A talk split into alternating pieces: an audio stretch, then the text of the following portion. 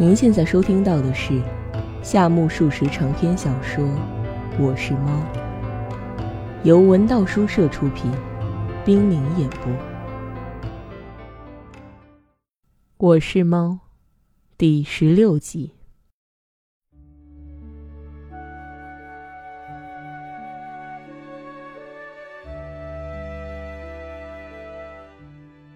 喂，那个姑娘愿意嫁给韩月吗？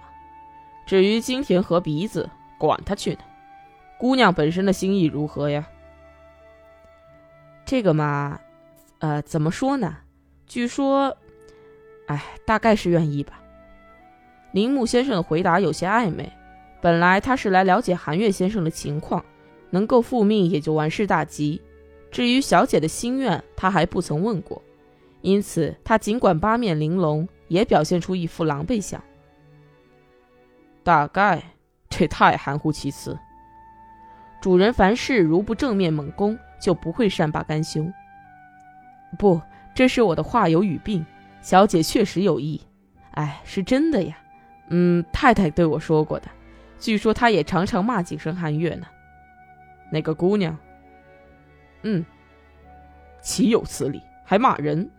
这不是最清楚的表明他对韩月没有意思吗？说到点子上了，世上就是这么蹊跷，有些人对自己喜欢的人骂得更凶呢。哪里有这样的糊涂虫？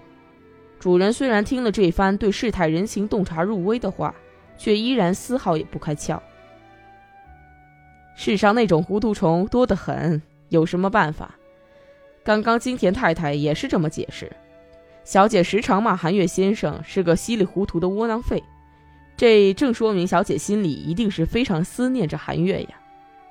主人听了这番离奇的解释，感到十分意外，便瞪起眼睛，并不搭话，像挂摊上的算命先生似的盯住铃木的脸。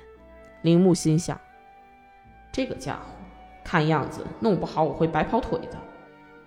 有了这样的预感，他才调转话头。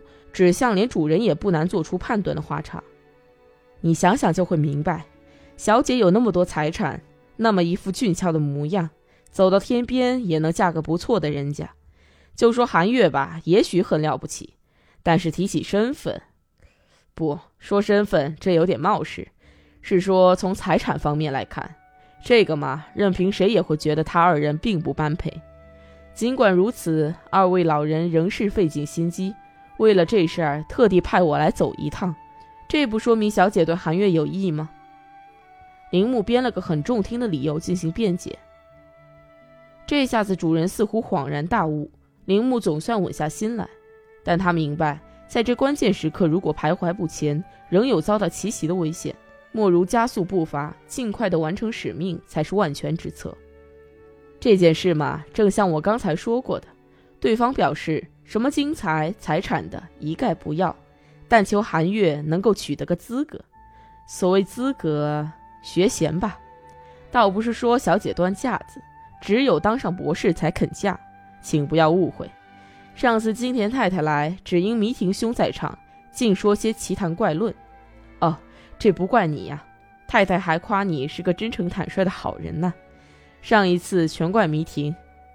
再说，人家说韩月如果成了博士，女方在社会上也就脸上有光，格外体面。怎么样？短期内水岛君不好提出博士论文，争取授博士学位吗？哎，如果只有金田一家，什么博士学士的都不需要，只因有个社会嘛，就不那么简单喽。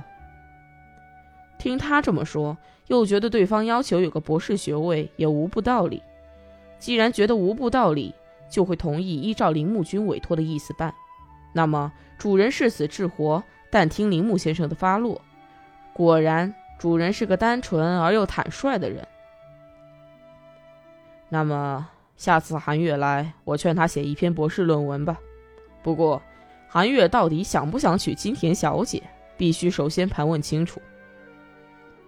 盘问清楚，你若是态度那么生硬，是办不好事情的。还是在平常谈话时有意无意的试探一下才是捷径。试探一下，哎，说是试探，也许有点语病。嗨，不用试探，谈话当中自然会搞清楚的。你也许清楚，可我不问个水落石出是不会清楚的。不清楚嘛也没什么，但是像迷婷君那样乱打岔，破坏人家谈话可不好。这档子事儿，即使不去成全，也要尊重男女双方的意愿。下次韩月来，尽可能别去干扰。这不是说你，是说迷婷。他若是一搭话，就无论如何也没有希望了。他正在给主人找个替死鬼，大骂迷婷，正像俗话说的：“说神就来鬼。”迷婷先生照例驾着清风从后门飘然而至。啊，稀客！若像我这样的熟客，苦沙弥总是要慢待的，不像话。看样子，苦沙弥家只能十年登一次门，这份点心不是比往日高级吗？说着，迷婷把从藤田点心铺买来的羊羹大把的往嘴里塞。铃木先生干干尬尬，主人笑笑嘻嘻。迷婷却嘴里嚼得咯咯吱吱。杂家从阎廊欣赏这一瞬间的光景，觉得完全可以构成一幕哑剧。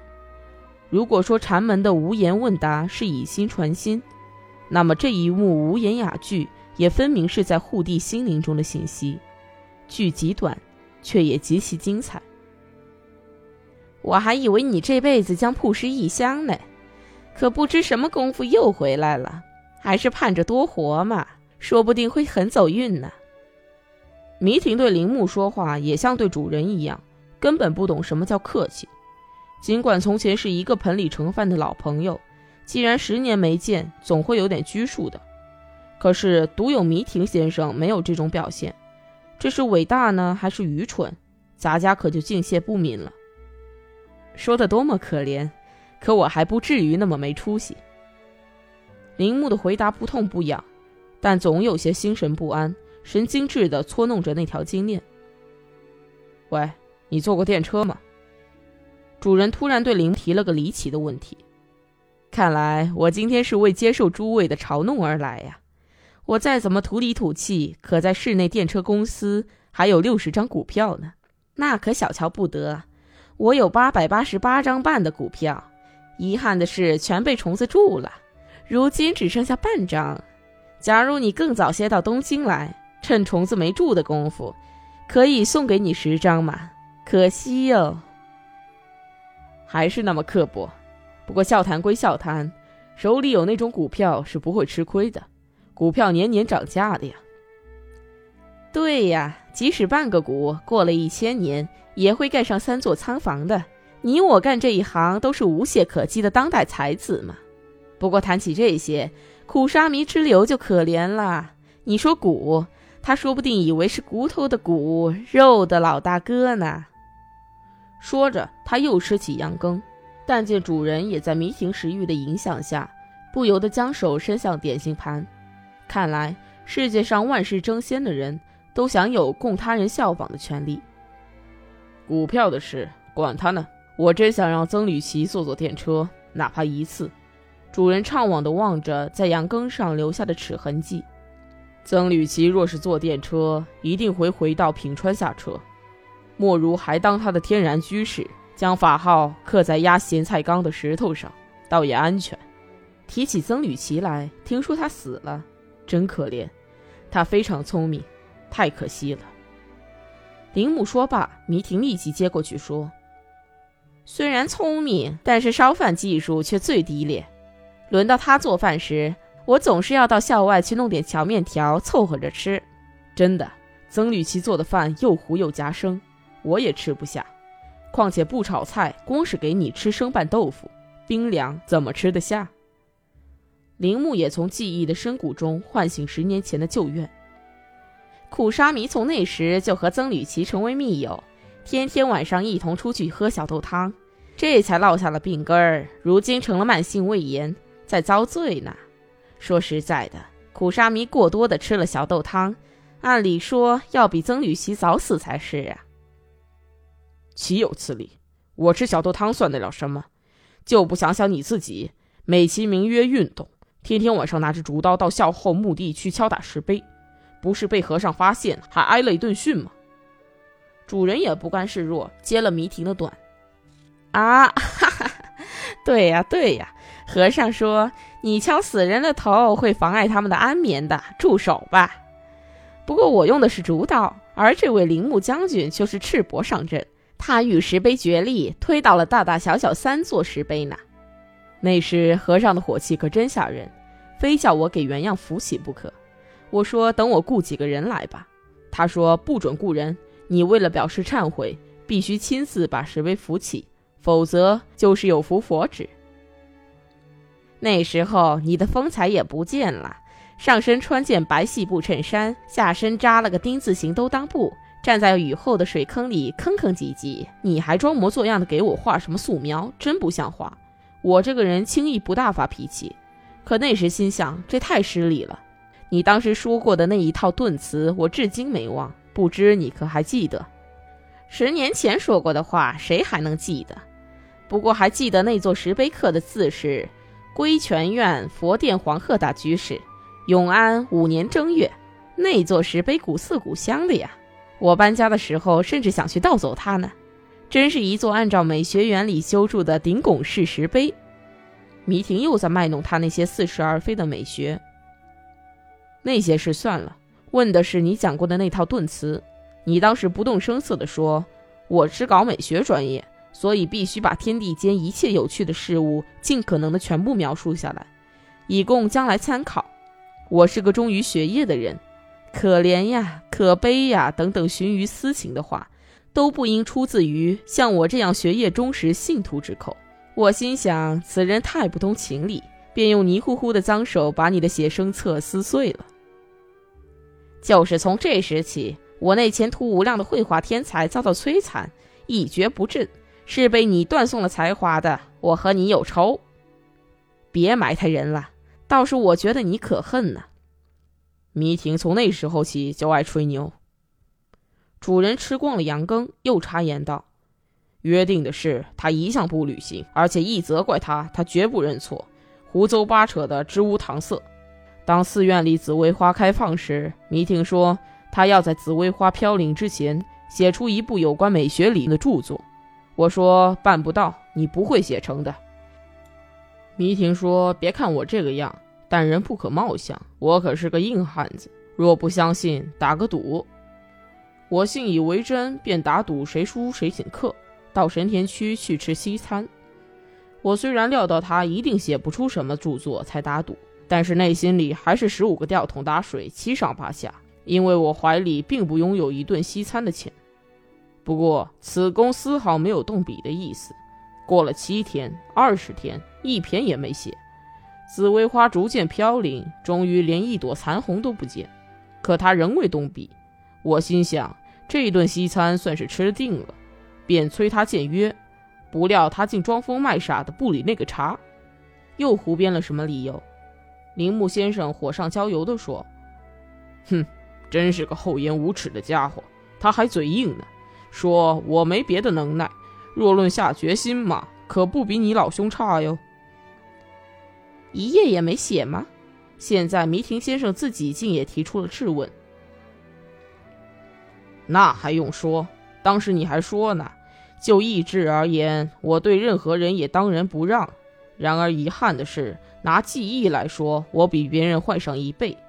我想写美学原理的意志很坚定。可这意志对你发表后的第二天就已经忘得一干二净，因此没能在紫薇花飘零以前完成我的著作。这是记忆力的罪孽，而不是意志的过错。既然不是意志的过错，也就没有什么理由请你吃西餐了。哼，瞧，还很硬气了。是啊，迷婷兄最突出的本色得到了充分发挥，这很有意思。铃木先生不知为什么兴趣颇浓。语气和迷婷不在时迥然不同，这也许是聪明人的本色吧。有什么意思？主人眼看就要大发雷霆。那件事抱歉的很了，所以嘛，为了立功赎罪，我不是天南海北的寻找孔雀蛇吗？请您息怒，等好消息吧。不过提起著作嘛，我今天可带来个特大奇闻呢。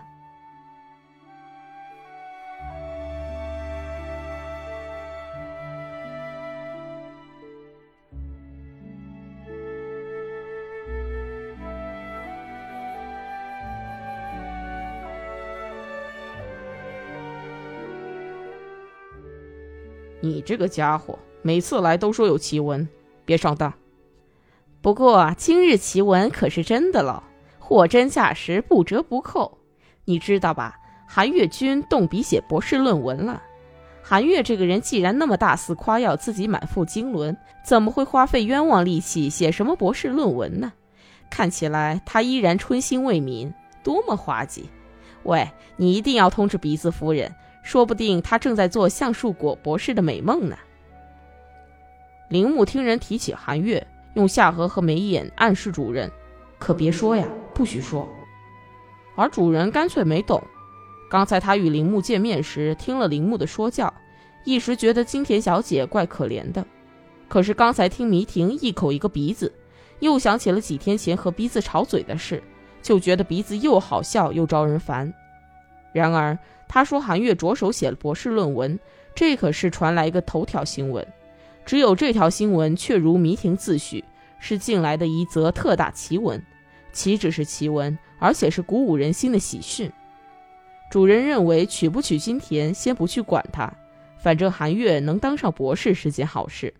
他觉得像自己这样刻废了的木雕，即使白扔在佛像殿的旮旯，依旧是白渣，受到烟熏火燎，直到被虫子蛀空，也毫不足惜。但韩月却是一件工艺精美的雕塑佛像，还是尽快泥金涂彩的好。真的开始写论文了吗？主人把铃木的暗示抛到九霄云外，热情地问道：“你这个人总是不相信别人的话。当然，他是写橡树果还是论吊井力学，这还不大清楚。总之，这是韩月的事，一定会使鼻子大吃一惊的。”铃木则刚刚每当听迷婷不客气的口口声声叫鼻子鼻子的，就显得局促不安，而迷婷却毫未察觉，表现得心安理得。其后我继续研究鼻子，最近在《象迪传》这本小说里发现了有关鼻子的论述。假如金田太太的鼻子被斯特恩瞧见，一定会成为创作的优质素材吧？遗憾呐。即使鼻子有充分资格名垂千古，竟然如此怀才不遇而被埋没终身，真令人不胜惋惜呀！等他下次再来，为供美学参考，给他画一幅素描吧。迷婷依然在信口开河。不过听说那位姑娘要嫁给韩月呀。主人把从铃木口里听来的话照样学说一遍，铃木频频给主人使眼色。意思是这下子可要惹出麻烦了，而主人却像个绝缘体，干脆不通电。多新鲜！那种人生下的闺女还会谈恋爱？不过大概没什么了不起，无非是鼻恋而已吧。鼻恋就鼻恋，只要韩月肯要就好。肯要就好？前几天你不是大力反对吗？今天怎么又这般的软化了？不是软化，我绝不软化。不过，不过有点被同化了吧？喂，铃木，你也算舔为末流实业家之一，为供参考，谨进一言。话说那位新田某某想让他的女儿高攀天下闻名的秀才水岛寒月当上夫人，这简直是癞蛤蟆升天。我们做朋友的自然不能坐视不管，即使你这位实业家也不会反对这个意思吧？依然精力充沛呀。好吗，老兄和十年前一点都没变样，了不起。铃木逆来顺受，想敷衍过去。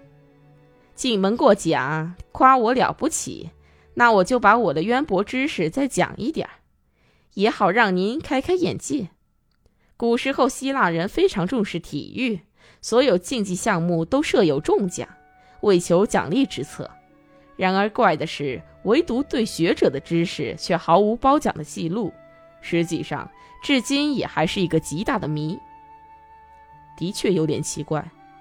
不论说什么，铃木只管随声附和。然而，终于两三天前研究美学时，不料发现了其中的原因。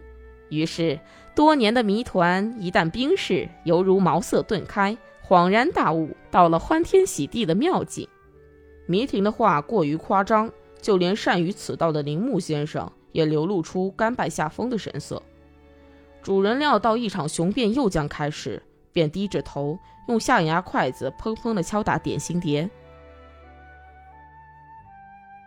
只有迷婷洋洋得意，继续夸夸其谈。那么，请问，这位辨明矛盾现象、解我千载之谜、从黑暗深渊中拯救我们的是谁？他是号称人类文化史上的头一名学者——希腊哲学家、逍遥派始祖亚里士多德。他说过：“喂，不要敲点心碟，必须洗耳恭听。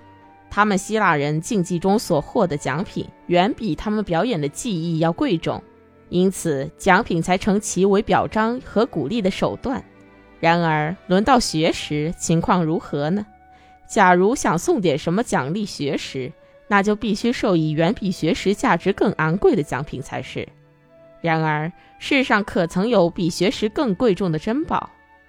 勿须说，不会有的。如果授以劣品，如果授以劣品，那只会有辱于学识的尊严。当时人们宁愿堆积万两金香，如奥林匹克山那般高，倾尽克罗伊斯之腹，也要对学识赋以可观的奖赏。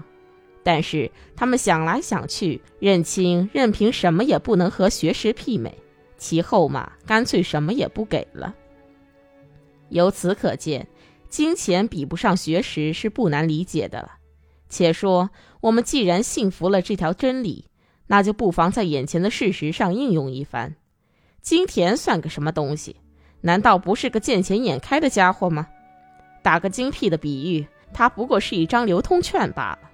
小姐既然是流通券的女儿，顶多不过是一张邮票。反过来看看韩月情况如何？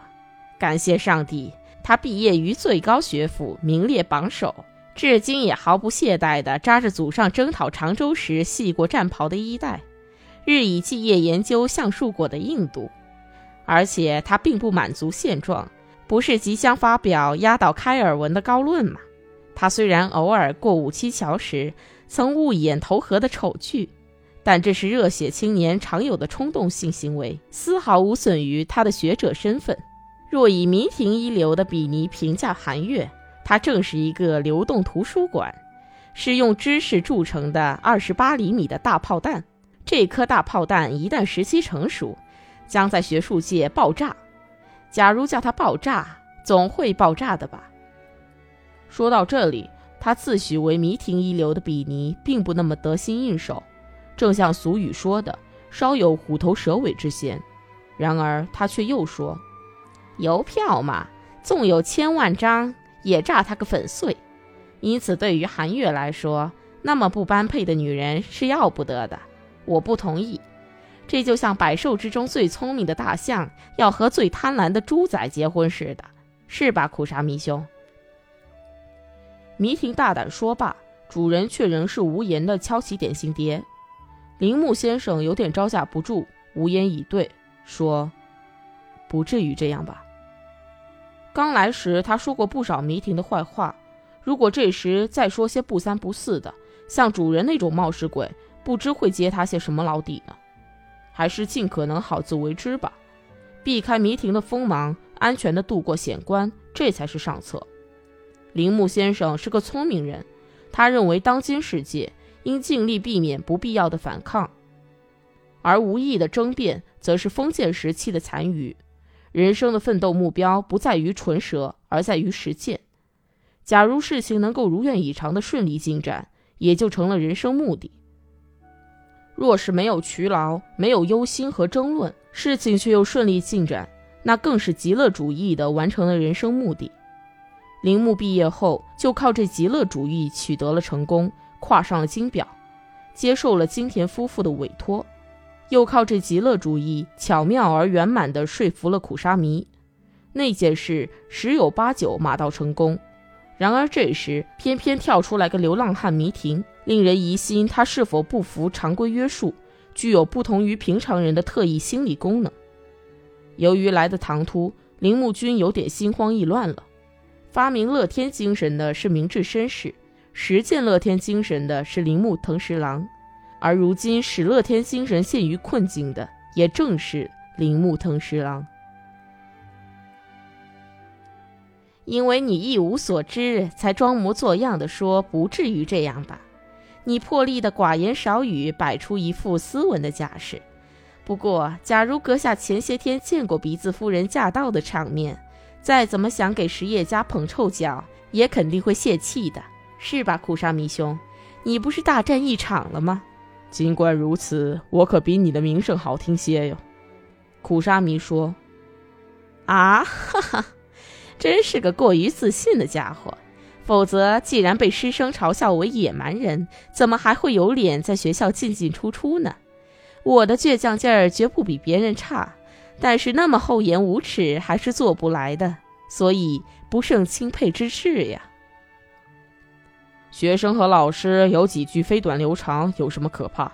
法国人圣佩韦是贯古绝今的评论家，但他在巴黎大学讲课时却很不受欢迎。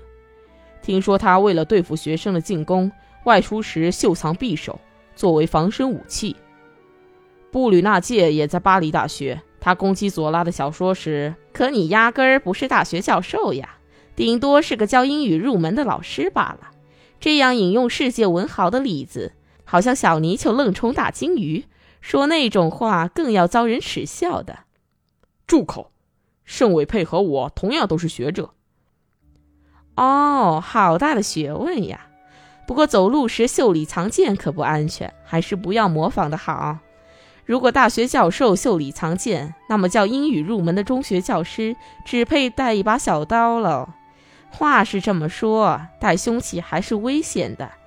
莫如到摊床去买个孩子们玩的气枪，背上走路倒还好些，怪招人喜欢的，是吧，铃木兄？铃木终于觉得谈话已经离开了今天事件这个主题，这才松了一口气。你还是那么天真活泼。十载别离，一旦相逢，仿佛从狭隘的小巷来到了广阔的原野。